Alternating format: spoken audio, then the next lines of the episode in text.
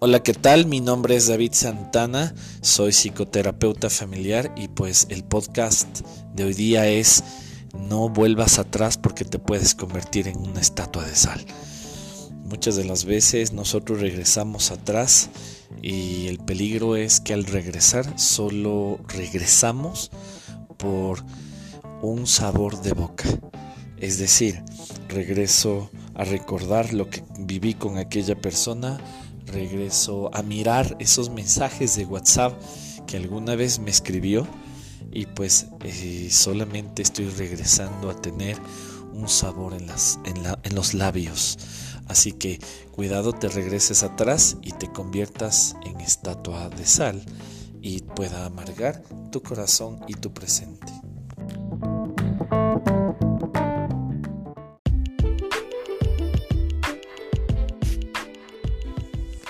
Hola, mi nombre es David Santana, soy psicoterapeuta y hoy quiero continuar el podcast de Cuidado, te conviertes en estatua de sal al volver a tu pasado.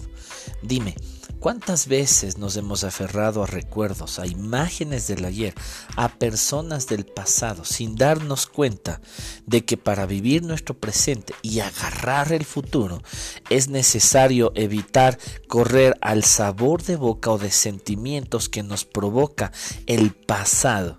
para no convertirnos en estatua de sal y volver al futuro sin sabor, ni en la boca ni en el corazón.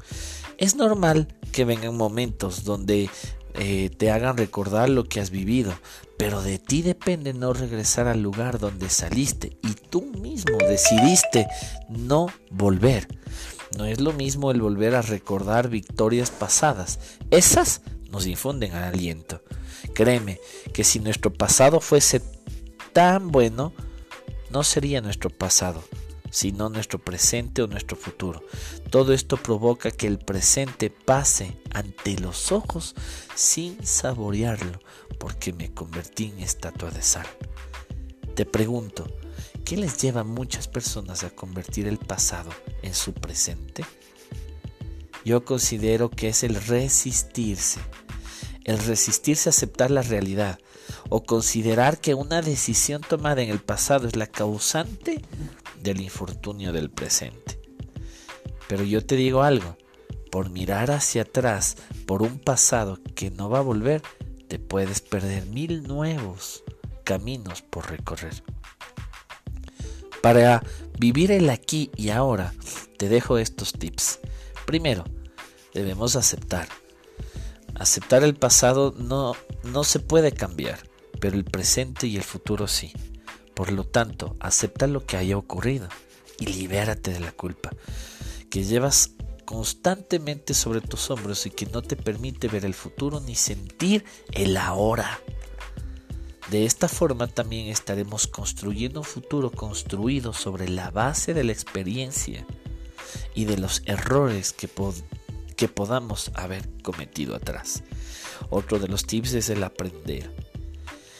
Aprender de todo suceso del pasado se puede eh, llegar a extraer esa enseñanza que le va a dar sabor. Ya sabemos lo que no tenemos que volver a hacer, lo que tenemos que evitar. Si volvemos a cometer el mismo error que en el pasado, ya no es un error. Esta es una elección que tú mismo lo tomaste. Si puedes elegir, ¿qué prefieres? ¿Seguir anclado en los recuerdos o exprimirle a cada segundo de tu día una nueva experiencia. Otro de los tips es perdonar. Perdonar es una forma de adelantar, adelantar esa paz con nosotros mismos y con los demás. Y el último tip es agarra el futuro.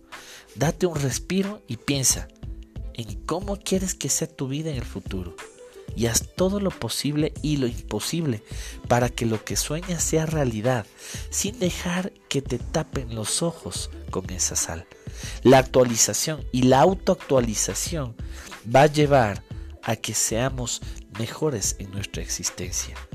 Pero yo te tengo buenas noticias. Sea tu historia mala o incluso buena, tu próximo capítulo está mucho mejor que el anterior. Prepárate y no te desenfoques. No esperes lo peor, debes esperar lo mejor. Y cuando te digo lo mejor, es lo mejor de lo mejor.